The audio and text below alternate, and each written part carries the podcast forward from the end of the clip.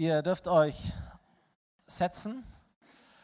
Wir sind in dieser Kirche ganz viel unterwegs und arbeiten mit Predigtserien, wo wir über mehrere Wochen einen Gedanken verfolgen. Das ist wie wenn du einen Baum fällst, du haust immer auf die gleiche Kerbe, irgendwann fällt das Ding.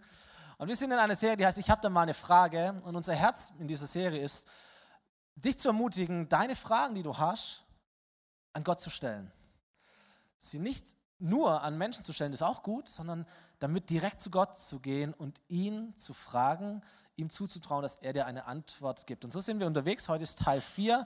Es geht um diese Frage, ist es nicht heute arrogant, im 21. Jahrhundert noch Mission zu betreiben? Was ist Mission überhaupt? Wie kann man das überhaupt gut machen? Oder ist es nicht immer eine überhebliche Sache, wenn man missioniert? Und ähm, wir haben den Experten dafür gewinnen können, einladen können. Pastor Dirk Glaser kommt aus Biedigheim, ist im Vorstand unserer Gemeindebewegung der Volksmission, da ist es auch im Namen schon drin oder noch drin. Auch da gibt es Prozesse. Und er ist Geschäftsführer von MC28. Und ihr seht auf euren Stühlen äh, Blöcke oder Missions- oder Entwicklungsprojekte, die auch wir als Lokalkirche ganz bewusst unterstützen. Und ähm, Dirk ist hier und wird über dieses Thema sprechen oder predigen. Ich freue mich sehr darüber. Komm auf die Bühne, hab Freude, Freiheit. Wir geben dir einen großen Applaus. Danke, dass du da bist.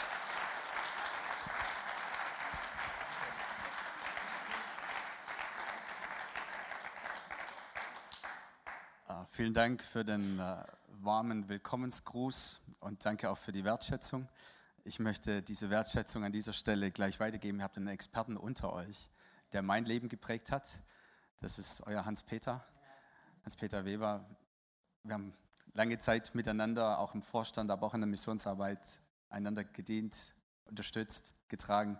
Und ich habe deinen Dienst immer sehr, sehr wertschätzend, sowohl für die Mitarbeiter in der Volksmission, als auch für die, die im Ausland sind, vor allem die, die im Ausland sind, immer sehr, sehr wertschätzend erlebt. Und das hat mich geprägt. Und dein Dienst hat mir den Weg geebnet und ich habe sehr viel von dir gelernt von dem ich heute profitieren kann. Und das will ich wertschätzend hier an der Stelle einfach weitergeben. Du warst mein Experte, von dir habe ich so viel gelernt. Vielen, vielen Dank. Du hast mein Leben geprägt. Vielen, vielen Dank.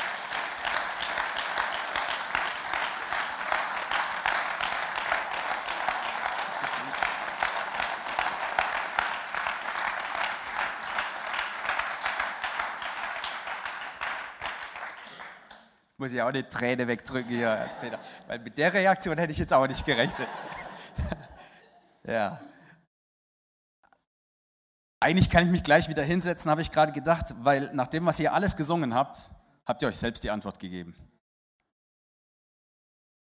Weil ihr mir aber ein Thema gestellt habt, will ich trotzdem die Zeit nutzen und Stefan dich in Verlegenheit bringen. Also schon, ich, ich liebe Fragen, ganz ehrlich, das ist so mein Typ. Ich liebe Fragen. Und das Schönste, was ich bei Gott finde, auch wenn ich in die Bibel reinschaue, ist, sind immer Menschen, die Fragen hatten. Und ihre Fragen sind manchmal auch die meinen geworden oder manche Fragen, die ich in meinem Leben stelle, äh, die Schwierigkeiten, die sich daraus entwickeln. Und ich bin halt nun mal ein Typ, der denkt halt immer ein bisschen weiter. Ich bin nicht so einer, der mit einer Frage sich zufrieden gibt, sondern ich will dann immer mehr. Ich habe da so einen gewissen Wissensdurst um für mich selbst eine Antwort zu finden. Ich liebe also die Fragen, finde auch die Frage echt spannend. Ist es arrogant, heute noch zu missionieren? Ja, ich kann ja eigentlich jetzt nichts anderes sagen, ne? wäre ein bisschen komisch. Ne? Aber ich glaube, dass da einfach Gottes Herzschlag rüberkommt. Und das will ich euch ein bisschen aufzeigen. Auf der einen Seite, da will ich euch mitnehmen und vielleicht auch einen ganz anderen Ansatz wählen, den ihr vielleicht erwartet oder den ihr vielleicht denkt, oh, das habe ich schon alles mal gehört, so von Kind auf und das und jenes und so. Ich würde einfach ganz gerne mal einen anderen Ansatz wählen. Aber was ist denn eigentlich das Missionieren für euch, für dich, für mich, für uns? Was ist denn das eigentlich, Missionieren? Wenn du jetzt rausgehst, äh, ähm, auf der Straße fragen würdest, da, äh, was verstehen Sie denn unter Missionieren? Es wäre interessant, mal zu hören, was die Leute eigentlich darüber denken. Reicht es denn nicht einfach aus, Jesus nachzufolgen? Wäre auch mal so eine Frage, oder? Reicht es denn eigentlich nicht aus? Muss ich denn jetzt in alle Welt gehen und auch all den Leuten sagen und meinen Glauben den Leuten aufdrücken? Muss ich denn da, wo ich bin, wo ich lebe, wo ich zu Hause bin, wo ich arbeite, wo ich unterwegs bin mit Freunden, äh, in meinem Sportverein oder wo auch immer, muss ich denn jetzt dort auch missionieren? Reicht es denn nicht einfach aus, ein Licht zu sein? und nichts zu sagen? Kann nicht Gott durch mich einfach auch so wirken? Braucht denn die Gemeinde heute überhaupt noch einen missionarischen Auftrag? Haben wir den nicht schon längst erfüllt? Wie wäre denn das? Wäre viel einfacher, könnten wir uns auch mit den Finanzen ein bisschen klarer orientieren. Ha? Stefan, manches im, ja, absolut, sagst du. Ja. Ich bin auch Schatzmeister, weiß auch, wie das ist. Ja. Ist denn das nicht wirklich arrogant zu sagen, da ist ein Absolutheitsanspruch drin? Unser Glaube ist doch absolut irgendwie, oder? Ich bin der Weg, die Wahrheit und das Leben. Also da gibt es nicht viel nebendran. Es gibt nur einen Weg und der Weg ist Jesus. Ist ja klar, oder? Ich bin. Gott sagt von sich selbst, ich bin. Und du sollst keine anderen Götter neben mir haben. Ist doch einfacher im Hinduismus, wo ich dann einfach viele Götter habe, kann man alles raussuchen, der, der zu mir passt oder nicht zu mir passt, ist doch viel einfacher, oder nicht?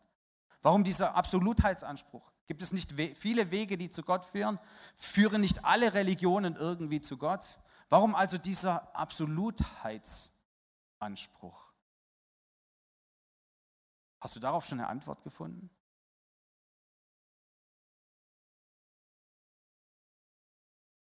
Arrogant heißt ja irgendwie auch anmaßend, oder? Es kann auch ziemlich hochmütig rüberkommen. Ne? Sagen, ich bin der Weg. Das ist ziemlich hochmütig eigentlich. Also wir haben einen ziemlich hochmütigen Jesus, oder? Könnte man jetzt auch mal sagen. Wir haben mal eine andere. Ist Jesus hochmütig? Wäre auch mal eine Frage. Hast du schon eine Antwort drauf? Bedeutet ja auch dann, wenn wir mit Menschen unterwegs sind und diskutieren, dass es da ja eigentlich immer für uns eine klare Antwort gibt. Aber für die Leute, die mir gegenüber sitzen, die mir vielleicht auch sehr vertraut sind, muss das ja überhaupt nicht so sein. Wie gehst du also damit um? Wenn dir also jemand gegenüber sitzt und eine völlig andere Meinung hat wie du und es völlig in Frage stellt, was du so absolut über Jesus erzählst und was Jesus in deinem Leben getan hat und damit irgendwie auch zum Ausdruck bringst, hey, du brauchst ja eigentlich auch Jesus, ne? Wann entscheidest du dich denn jetzt endlich für Jesus? Wie wäre denn das mal? Ich bete ja schon so lange für dich, jetzt könnte doch endlich der Moment kommen, wo du doch ja zu meinem Jesus sagst und genau den gleichen Weg einschlägst wie ich. Das ist doch ein guter Wunsch. Also nichts gegen den Wunsch. Ich finde er super und ich hoffe, ihr betet diesen, diesen Wunsch und tragt diesen Wunsch in eurem Herzen. Arrogante Menschen haben auch so ein bisschen die Eigenart, dass sie Schwierigkeiten haben mit ihren Beziehungen zu anderen Leuten. Vielleicht habt ihr das auch schon mal festgestellt. Also, wie viele arrogante Freunde hast du? Der Jörg lacht. Wie viele viel arrogante Kollegen hast du? Das wäre vielleicht einfacher zu beantworten. Aber wie viele arrogante Freunde duldest du denn um dich herum? Jetzt bist du aber du vielleicht so ein arroganter, religiöser Mensch für die anderen Leute. Ich habe nur Fragen, oder? Ich habe bis jetzt noch keine einzige Antwort. Aber ich finde das echt spannend, einfach auch da mal drüber nachzudenken. Herr, wie, wie präsentiere ich mich denn eigentlich? Wie bin ich denn eigentlich mit meinem eigenen Glauben unterwegs? Und was macht es mit mir als Mensch? Und was macht es auch mit meiner Gemeinde, mit meiner Überzeugung, mit meinem Gottesbild vielleicht? Man sagt arroganten Menschen nach, dass es ihnen ziemlich egal ist, wie sie auf andere wirken. Man sagt ihnen nach, dass sie jetzt nicht so stark, also Soft Skills oder soziale Kompetenz im Bereich Reflexion haben.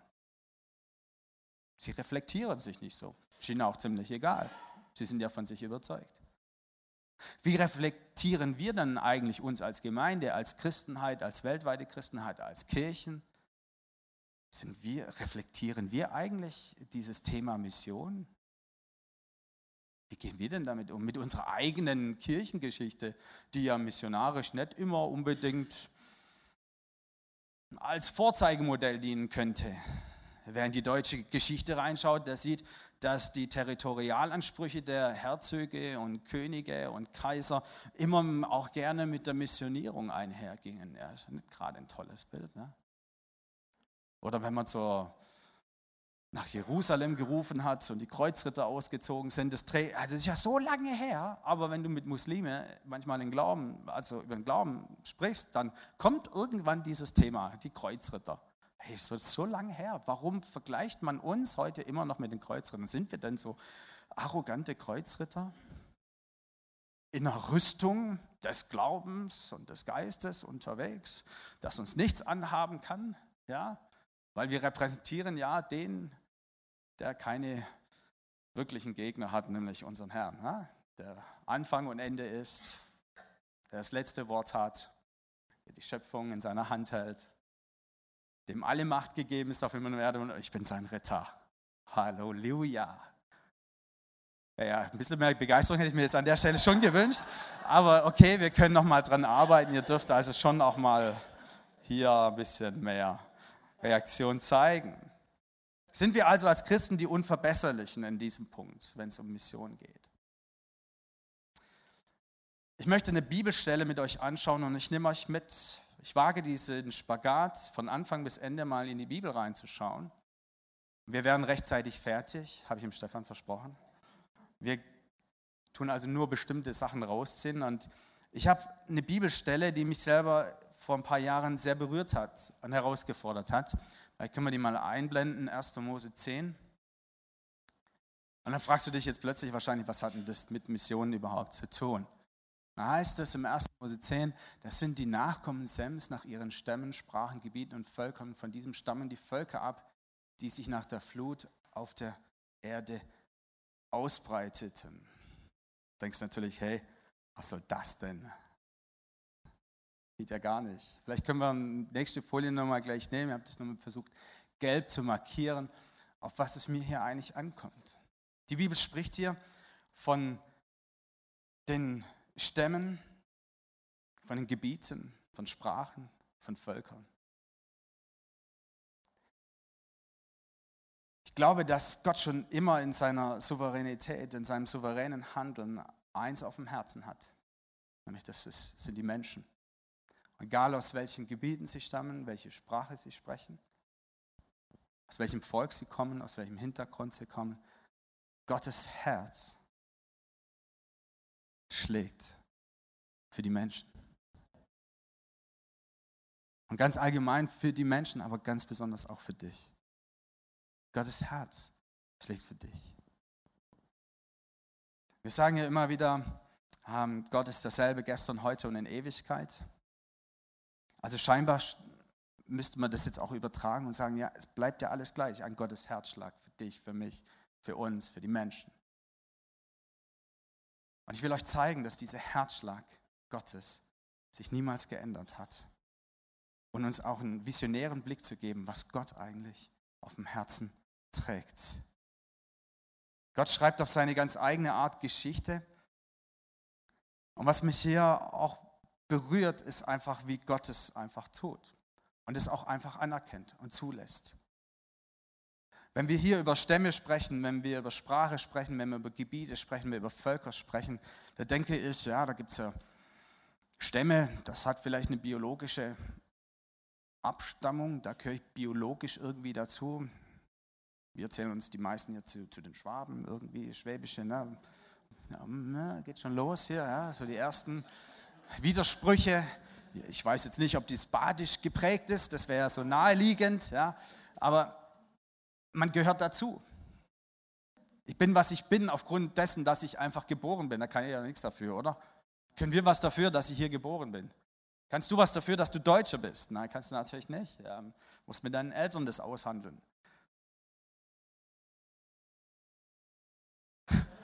Ja, das ist echt gut. Der Witz, der war echt klasse. Ja. Geht auch um Sprache. Ähm, Sprache grenzt ja auch immer ab. Also wenn man viel unterwegs ist, also wir erleben das ja mehr und mehr auch hier in Deutschland, dass wir manchmal denken, wo bin ich denn hier gelandet? Bin ich hier noch in Deutschland oder müssen wir diesen Stadtteil jetzt umbenennen oder so, weil man eine andere Sprache spricht? Sprache grenzt ab, Sprache verbindet aber auch. Und Gott scheint es irgendwie aber auch wichtig zu sein. Wir reden über Gebiete, das heißt geografische Zuordnungen. Ich kann irgendwo hinziehen, kann irgendwo sein, aber Gott anerkennt es. Da gibt es Sprachen, da gibt es da gibt's Völker, da gibt es biologische Abstammung und da gibt es auch kulturelle Unterschiede. Hier in diesem Textzusammenhang werden insgesamt 70 verschiedene Gruppen unter dieser Rubrik äh, Stämme, Sprachen, Gebiet und Völker aufgezählt. Und ich bin jetzt nicht so ich habe es zwar mit Zahlen, aber Zahlen und Bibel, da bin ich immer sehr, sehr vorsichtig, da um irgendwelche Schlüsse zu ziehen. Aber man sagt, dass diese 70 eigentlich so auch dafür steht, dass alles vorhanden ist, alles komplett ist, alles gut ist.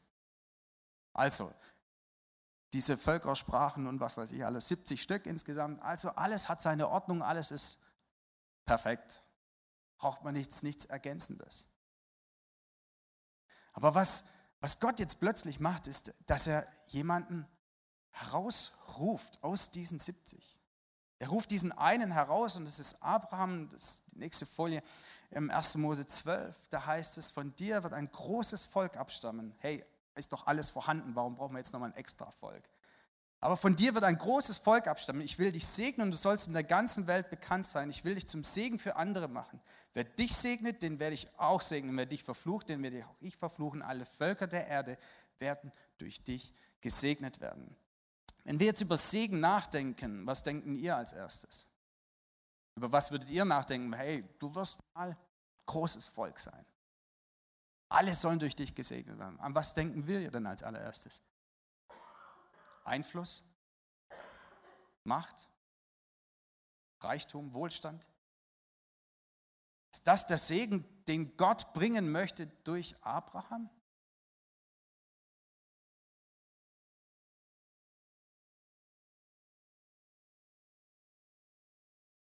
Geht es um Überlegenheit gegenüber diesen anderen 70? Israels Auftrag wird dann in der Bibel darüber bestimmt, du sollst ein Licht für die Völker sein. Mache dich zum Licht der Völker und zur Rettung für die ganze Welt. Und auch hier schon der Blick auf Jesus, um es auch ein bisschen abzukürzen, aber dieser Segen hat nichts mit Wohlstand, nichts mit Macht, nichts mit, mit Überlegenheit zu tun. Sondern der Segen ist der, dass alles auf Jesus Christus hinzielt. Auf die Beziehung zwischen Gott und den Menschen. Und dazu hat er einen Mann rausgerufen, um ein neues Volk zu kreieren, dass diese Beziehung zum Ausdruck kommt. Ich habe ein paar Bibelverse. Ja, ich mache dich zum Licht für die Felge. Mach mal gerade mal die nächste Folie. Ich habe noch einen Vers. Im Neuen Testament heißt es schon, mein Haus soll ein Bethaus sein für alle Völker. Und wir sprechen hier über den Tempel. Da durfte ja auch nicht jeder rein. Hallo? Aber Jesus macht es hier nochmal ganz klar. Es geht um die Völker. Es geht nicht um dieses eine Volk, das rausgerufen, das zum Segen wird, sondern es geht um die Völker, dass alle irgendwie daran Anteil haben sollen. Gehen wir nochmal weiter. Genau. Und es werden kommen von Osten und von Westen, von Norden und von Süden, die zu Tisch sitzen werden im Reich Gottes. Also auch schon der Blick aus diesem einen Volk kommt plötzlich das Reich Gottes nochmal ganz klar zum Vorschein. Und für wen ist dieses Reich? Für die, die aus dem Norden kommen, aus dem Süden kommen, aus dem Osten und aus dem Westen kommen. Da sind wir plötzlich wieder in der Geografie unterwegs, oder? Würde schon sagen, oder? Ja, Test bestanden. Ne? Noch ein anderer Bibelvers. Ja. Da heißt es dann, dass weder Grieche noch Jude, Beschneidung noch unbeschnitten sein, Barbar, Sküte, Sklave, Freier, sondern Christus alles und in allen.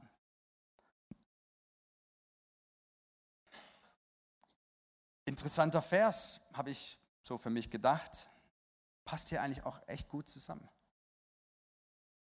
Dass weder Jude oder Grieche. Wie wird man zum Jude? Ja, durch eine jüdische Mutter, genau, richtig, so ganz genau, ja. Aber ich muss, also sollte jemand dabei sein, der irgendwie Jude ist, ne, damit ich zum Juden werde. Es geht also nur biologisch. Zum Grieche werde ich nur, wenn, hey, ich habe griechische Eltern. Also nicht ich, aber andere. nicht, dass ein falscher Eindruck entsteht. Ja. Aber um Grieche zu werden, hey, braucht zumindest irgendwie ein Gen, das von den Griechen her irgendwie kommt. Beschneidung und noch unbeschnitten sein. Wo würde er das hin sortieren? In die Religion, würde ich mal sagen. Ja? In das religiöse Verständnis. Entweder dazugehören oder als unbeschnittener hast halt nicht dazugehört. Aber klare Trennung.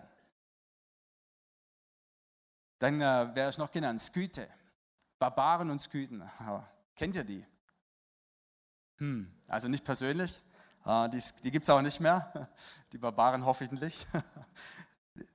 Nein, es gab ähm, die Skythener, ja, das ist so eine Volksgruppe und die waren da beim Schwarzen Meer angesiedelt und die galten damals in der zivilisierten Welt als die primitivsten Menschen, die es gab, die primitivste Volksgruppe, die es gab. Das waren äh, Leute, die keine Kultur hatten, die keinen Anstand hatten, die hatten keine gehobenen Sitten, das waren so ein barbarisches Volk. Und ähm, die sind aufgefallen nicht durch ihre Verhalten, sondern, also gutes Verhalten, sondern eher durch ein negatives Verhalten. Die waren immer auf Raubzügen unterwegs, sie waren Piraten, die haben gemordet. Warum nennt Paulus ausgerechnet diese Volksgruppe? Ausgerechnet die primitivsten von den Primitiven. Auch warum ausgerechnet die? Der Gegensatz dazu, Sklave, Freie, der kommt für mich auch so ein bisschen, sag mal, soziale Schichten noch ein bisschen raus. Bildung, ungebildet. Aber auch wieder diese Trennung, dazugehören, nicht dazugehören. Frei sein, versklavt sein. Und dieser Paulus, der spricht auf einmal davon, da ist weder Jude noch Grieche, da ist weder, da ist weder, da ist weder. Das ist schon ein revolutionärer Gedanke in der Zeit, definitiv. Weil das ganze System war ja darauf aufgebaut. Ich bin gebildeter wie du, du bist ungebildet. Ich bin ein Grieche, du bist ein Jude. Du hast mir nichts zu sagen, du darfst hier nicht rein, du gehörst nicht mit dazu, du gehörst zu den Heiden, du bist eine andere Kaste. Was auch immer, aber auf alle Fälle Trennung. Du kannst über dein Leben selber bestimmen, dein Leben ist fremdbestimmt. Und auf einmal sagt dieser Paulus, da gibt es keine Unterschiede mehr. Wie revolutionär ist dieser Gedanke in dieser Zeit? Dieser Gedanke vielleicht für uns heute immer noch wichtig? Auf jeden Fall. Ja, warum? Ist doch ziemlich arrogant, oder? Es steht nämlich in der Bibel. Und weil es in der Bibel steht und mit Gott zu tun hat, der einen Absolutheitsanspruch hat, das ist dann plötzlich arrogant, oder nicht? Warum also ist es arrogant?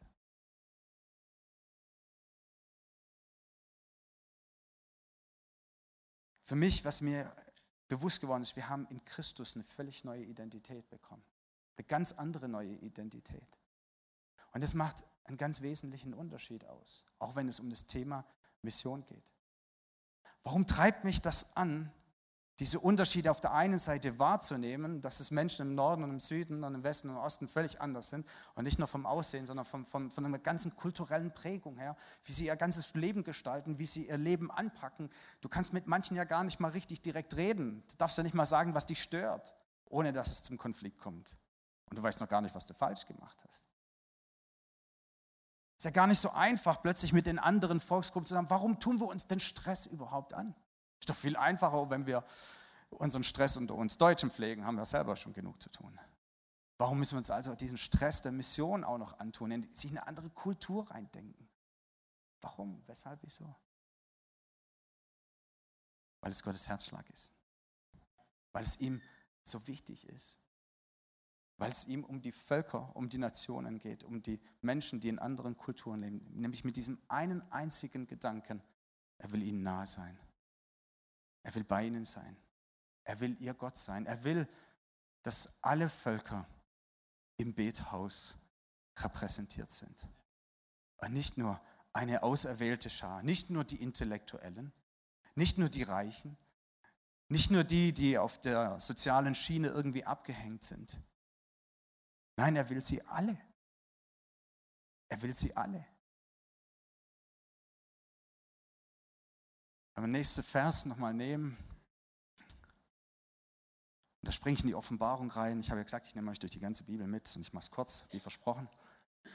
Heißt es in der Offenbarung Kapitel 7, danach sah ich eine riesige Menschenmenge, viel zu groß, um sie zählen zu können. Und deswegen bin ich am Anfang der Bibel eingestiegen. Bei diesem Vers oder Teil vom Vers, aus allen Nationen, aus allen Stämmen und Völkern und Sprachen. Sie stehen vor dem Thron Gottes und vor dem Lamm. Sie waren mit weißen Gewändern bekleidet und hielten Palmzweige in ihren Händen und sie riefen laut, die Rettung kommt von wem? Von unserem Gott, der auf dem Thron sitzt und von dem Lamm.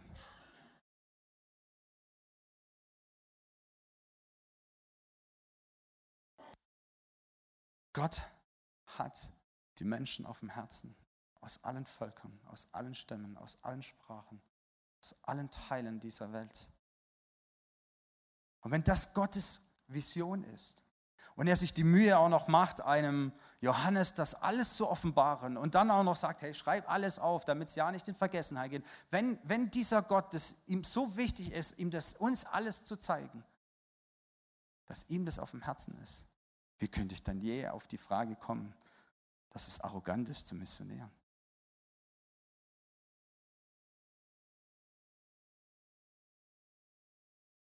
Wenn ihr denkt, da sind wir schon am Ende, würde ich gerne noch einen weiteren Vers mit euch teilen. Und der treibt mich an. Der treibt mich wirklich an. da heißt es in der Offenbarung so ziemlich am Ende. Und alle Völker werden ihre Herrlichkeit und Ehre in die Stadt bringen. ein bisschen aus dem Zusammenhang gerissen. Ich nehme euch kurz mit. Es geht hier um dieses neue Jerusalem. Es ist schon der Moment, wo eigentlich alles beschrieben ist, wie dieses tolle neue Jerusalem aussehen wird. Und ich habe immer gedacht, mit dem neuen Jerusalem ist alles perfekt, ist alles gut, ist alles klasse. Alles vorhanden. Perlentore, goldene Straßen. Gott ist da, es wird, alle Tränen werden abgewischt, Menschen werden getröstet, die, die das Leid hatten, die werden geherzt von Gott von rauf und runter. Alles ist super, alles ist klasse. Dann habe ich gedacht, so jetzt muss aufhören. Punkt, fertig aus. So würde ich jetzt das machen. Das Happy End ist doch schon da. Und dann kommt dieser eine Vers, ganz am Ende, nachdem alles beschrieben ist, kommt dieser eine Vers. Da heißt es, und alle Völker werden ihre Herrlichkeit und Ehre in die Stadt bringen. Ich habe mich gefragt, was soll das denn jetzt an der Stelle? Das ist der Moment, wo, wo alle Völker und alle Stämme und alle Sprachen aus allen Kulturen, sie aufstehen werden, sich in Reihe und Glied hinstellen werden, sich sammeln zu denen, wo sie dazugehören. Und sie werden einziehen in dieses neue Jerusalem. Und erst dann ist die Geschichte zu Ende. Nicht davor, sondern danach. Wenn alle vor dem Thron Gottes aufmarschieren und sagen, hey, hier ist unser König, hier, hier sind wir, hier ist unser Gott. Und das ist die Vision, die mich antreibt, wenn ich über Mission nachdenke, weil ich weiß, dass so viele Menschen von noch gar nichts von Jesus gehört haben. Weil es immer noch Völker gibt, weil es immer noch Sprachgruppen gibt, weil es immer noch Kulturen gibt, die eben noch nie was von Jesus gehört haben. Und ich glaube daran und meine Vision ist, dass aus allen Völkern, aus allen Teilen dieser Welt wir uns irgendwann mal aufreihen und aufstellen werden. Und wir marschieren los in diese Stadt hinein und bringen, gehen, marschieren zu unserem König und sagen, Jesus ist unser Herr. Und ich will damit dabei sein. Und wer bin ich, dass ich plötzlich sage, hat die anderen aber nicht? Wie arrogant wäre denn das, wenn wir sagen würden, die anderen aber nicht? Sind wir denn nicht gut genug? Nein, wir sind nicht gut genug. Wir sind aber Teil davon. Weil Gottes Herzschlag für dich und für mich, für unsere deutsche Nation, für alle anderen europäischen Länder, für alle Kontinente, für alle Sprachgruppen, ob ich sie verstehe oder nicht, ist mir völlig egal. Aber Gottes Herzschlag schlägt für die Menschen dieser Welt. Und deswegen werde ich nicht aufhören, über Jesus zu reden. Weil erzähl du mir mal, und das wäre die Gegenfrage, wenn jemand dann kommt und sagt, ja, wie arrogant ist das denn? Ja, dann würde ich immer sagen, ja, dann erzähl mir mal, welchen Gott du findest, der das auf dem Herzen hat. Wir haben in unserem Grundgesetz, und damit komme ich auch so ziemlich zum Schluss, wir haben in unserem Grundgesetz verankert, die Würde des Menschen ist unantastbar. Wo kommt denn die Würde des Menschen überhaupt her? Wer verleiht die Menschen überhaupt die Würde? Wer kann denn so pauschal sagen, die Würde des Menschen, nicht die Würde des Deutschen, nicht die Würde des Badener oder des Schwäbischen, das was weiß ich, dem Bayerischen, die Würde des Menschen, um den geht es hier. Wessen Würde ist denn unantastbar und wer definiert, wer jetzt Menschen ist? Und kann es sein, dass unsere Väter, die die deutsche Verfassung mitgeschrieben haben, genau dieses nochmal ganz neu für sich lernen mussten aus ihrer eigenen Biografie und Geschichte und nationalen Denken? Dass Gott diese Würde des Menschen verleiht. Und ich will nicht derjenige sein, der es den anderen Menschen abspricht, dass es Gottes Würde ist, der alle Menschen gleichermaßen ruft. Da ist weder Jude noch Grieche, noch Freie noch Sklave. Da ist weder, da ist weder, da ist weder, sondern nur ein Gott, ein Weg, ein Ziel, ein König. Mein Gott, der Anfang und Ende gesetzt hat, der schon immer das Herz für dich, für mich und für uns hatte und hat. Das ist die Vision, die ich in meinem Herzen trage. Das ist die Vision Gottes. Ich mache mir also in meiner Mission die Vision Gottes zu eigen. Darum bin ich arrogant, ja. Aber ich habe damit kein Problem, weil ich erzähle von einem Jesus, in dessen Gesicht ich schaue und ich sehe diesen Gott, von dem es auch heißt, sein Blick geht über diesen Erdkreis, nach denen zu suchen, die ihr Herz nach ihm ausrichten. Der auf der Seite derer ist, die Armen, die Verfolgten, denen denn Ungerechtigkeit widerfährt, den Unterdrückten. Er sucht nach jedem. Und er sucht auch nach denen, die in ihrem Herzen durch den Reichtum, durch den Wohlstand verblendet sind, weil auch sie die Erlösung brauchen, weil auch sie einen Retter brauchen, weil auch sie einen Jesus brauchen, weil auch für sie das Kreuz steht als der Weg, die Wahrheit und das Leben in Jesus. Das ist mein Jesus. Ich darf die Band bitten, dass sie kommen und mal dieses Lied spielen. Weil ich möchte dich ermutigen, ganz neu drüber nachzudenken. Für wen schlägt dein Herz? Was ist deine Vision? Und ich möchte dich ermutigen, lass doch einfach heute Morgen nochmal den Herzschlag Gottes einfach für dich in deinem Herzen spüren. Weil du gehörst damit dazu. Das gilt doch auch dir, ganz persönlich. Wenn auch immer du ausgegrenzt wurdest an irgendeiner Stelle in deinem Leben, aus welchen Gründen auch immer, Gottes Herz schlägt für dich. Und er will, dass du mit all den anderen, die aus dem schönen Deutschland kommen, diese wunderbare Sprache Deutsch sprechen, sich einreihen und mit allen Deutschen in deutscher Sprache unseren Herrn loben, wenn wir einziehen in dieses neue Jerusalem. Ich freue mich drauf. Ich bin dabei. Die Frage ist, ob du dabei bist. Die Frage ist, wen wollen wir dazu einladen, dass sie mit dabei sind? Lasst uns arrogant sein in dieser Hinsicht. Denn wir nehmen uns nicht, wir stellen uns nicht über die Leute, sondern wir laden sie ein, diesen Jesus kennenzulernen, dessen Herz für die Menschen schlägt.